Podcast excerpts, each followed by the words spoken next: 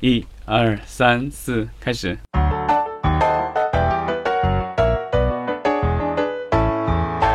最新一批的广电总局的这个电影项目备案公示又出台了，在里面好像看到了一些老朋友，是吧？有些项目以前有了解过，所以就是咱们可以聊一聊啊。有一个是这个，其实是呃一个合拍片。是香港的这个导演和编剧做的一个项目，之前在呃香港电影节的这个创投环节中有做过这个竞赛啊，叫催眠裁决。对他当年是创投里面应应该说比较亮眼的一个项目之一。我记得那一年这个项目是不是有得奖呢？啊，有没有得奖我倒不记得，但我觉得是非常具有商业性的一个项目。当然了，有陪审团，然后有催眠的元素，心理算是一个心理悬疑的一个犯罪电影吧。没错，这个项目的名字叫做《催眠裁决》，备案单位第一出品方是大河影业。我们知道大河影业之前参与投资了由李冰冰主演的《蜘蛛迷巢》，对吧？对，三 D 电影是与澳大利亚的 ArcLight。合拍的一部电影。对这部电影的话，目前还没有一个明确的上映日期，是吧？嗯，一直以来我们都没有听说过有什么最新的消息。然后，另外有一个这个电影《中国玛丽》，是一家叫定军山影业的公司立项的。这个故事比较有意思，梗概里说的是美国矿主勾结恶势力，不择手段的欺诈这个华工，然后有很多的华工命丧矿井。然后，中国玛丽面对不公的惨痛现状，与警长一起为华工们维权，最后展开了一场惊心动魄的斗争。哈，对，最后最后所谓的中国玛丽得到了白人的尊重和认可，共同投入维护正义的事业中去。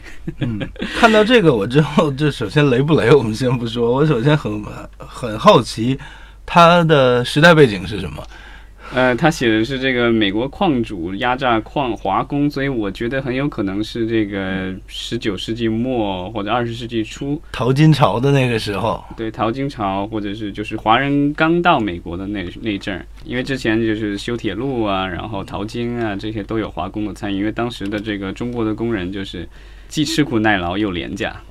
没错，我爸爸以前一直跟我讲，说是圣弗朗西斯科这个名字就是根据中国人命名的。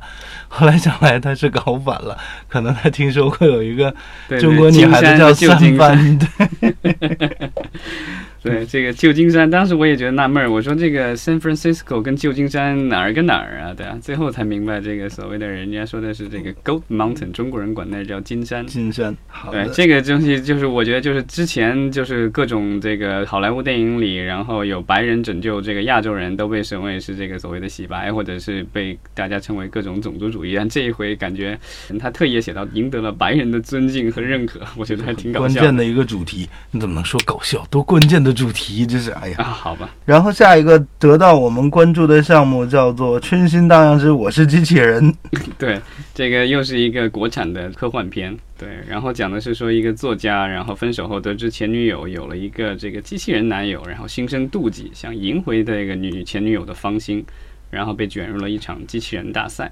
然后为了赢得大赛，他不得不使用了一个秘密武器，充满悬念，充满悬念，不知道这是什么样的秘密武器。对，科幻片嘛，就国产的科幻片不可能有太多的投入和制作，因为这个东西它它不可能，因为中国首先。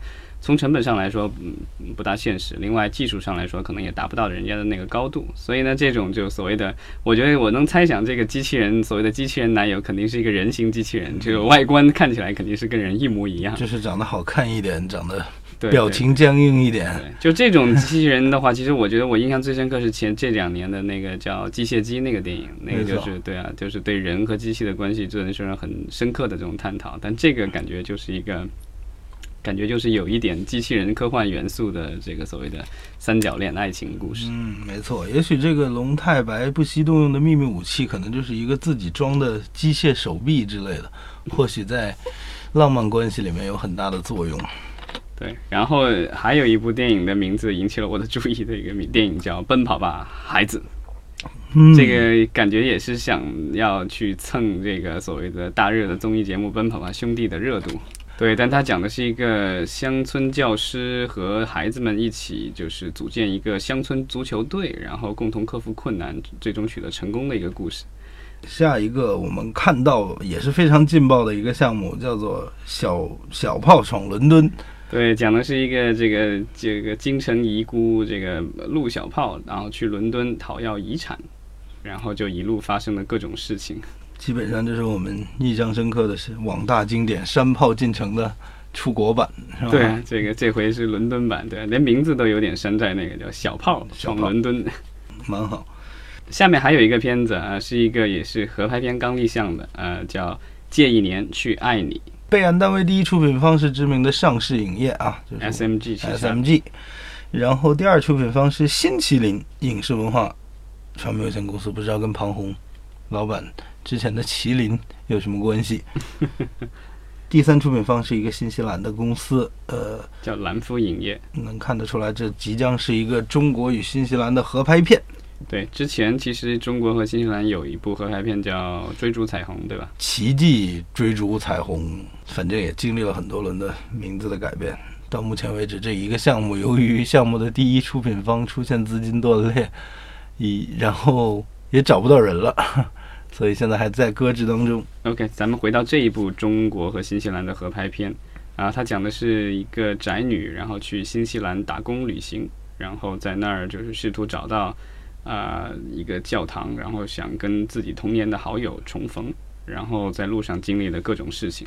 这个就是因为就是我呃，我不知道大家知不知道，就是说在新西兰的话，其实它有那种所谓的工作签证是一年的，然后去那儿的话是可以一边打工可以一边玩儿。就之前也有认识朋友去那儿去干这个事情。这种叫 Working Holiday Visa，就是工作旅行签证。然后一般给你的工作也都是这个国家比较基础的这种产业。之前我认识的朋友好像是在农场，农场是很大的一个，在澳大利亚农场啊，捕鱼呀，剪羊毛啊，摘樱桃啊。也有这样的签证。对，是的，很多国家都有这样的签证。所以这个其实我觉得，我这这个其实我自己个人觉得，这更更像是一个新西兰的旅游观光片了，只不过是这个打着一个这个故事片的这个。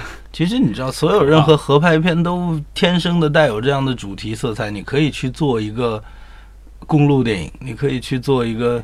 年轻留学生的一个对很多的这些就是所谓的旅游景点都会对这样类似的跨国电影大量的就是支提供大量的支持，就是其其实他们也对电影拍摄本身，他们本人本身并不能收获很多，但是。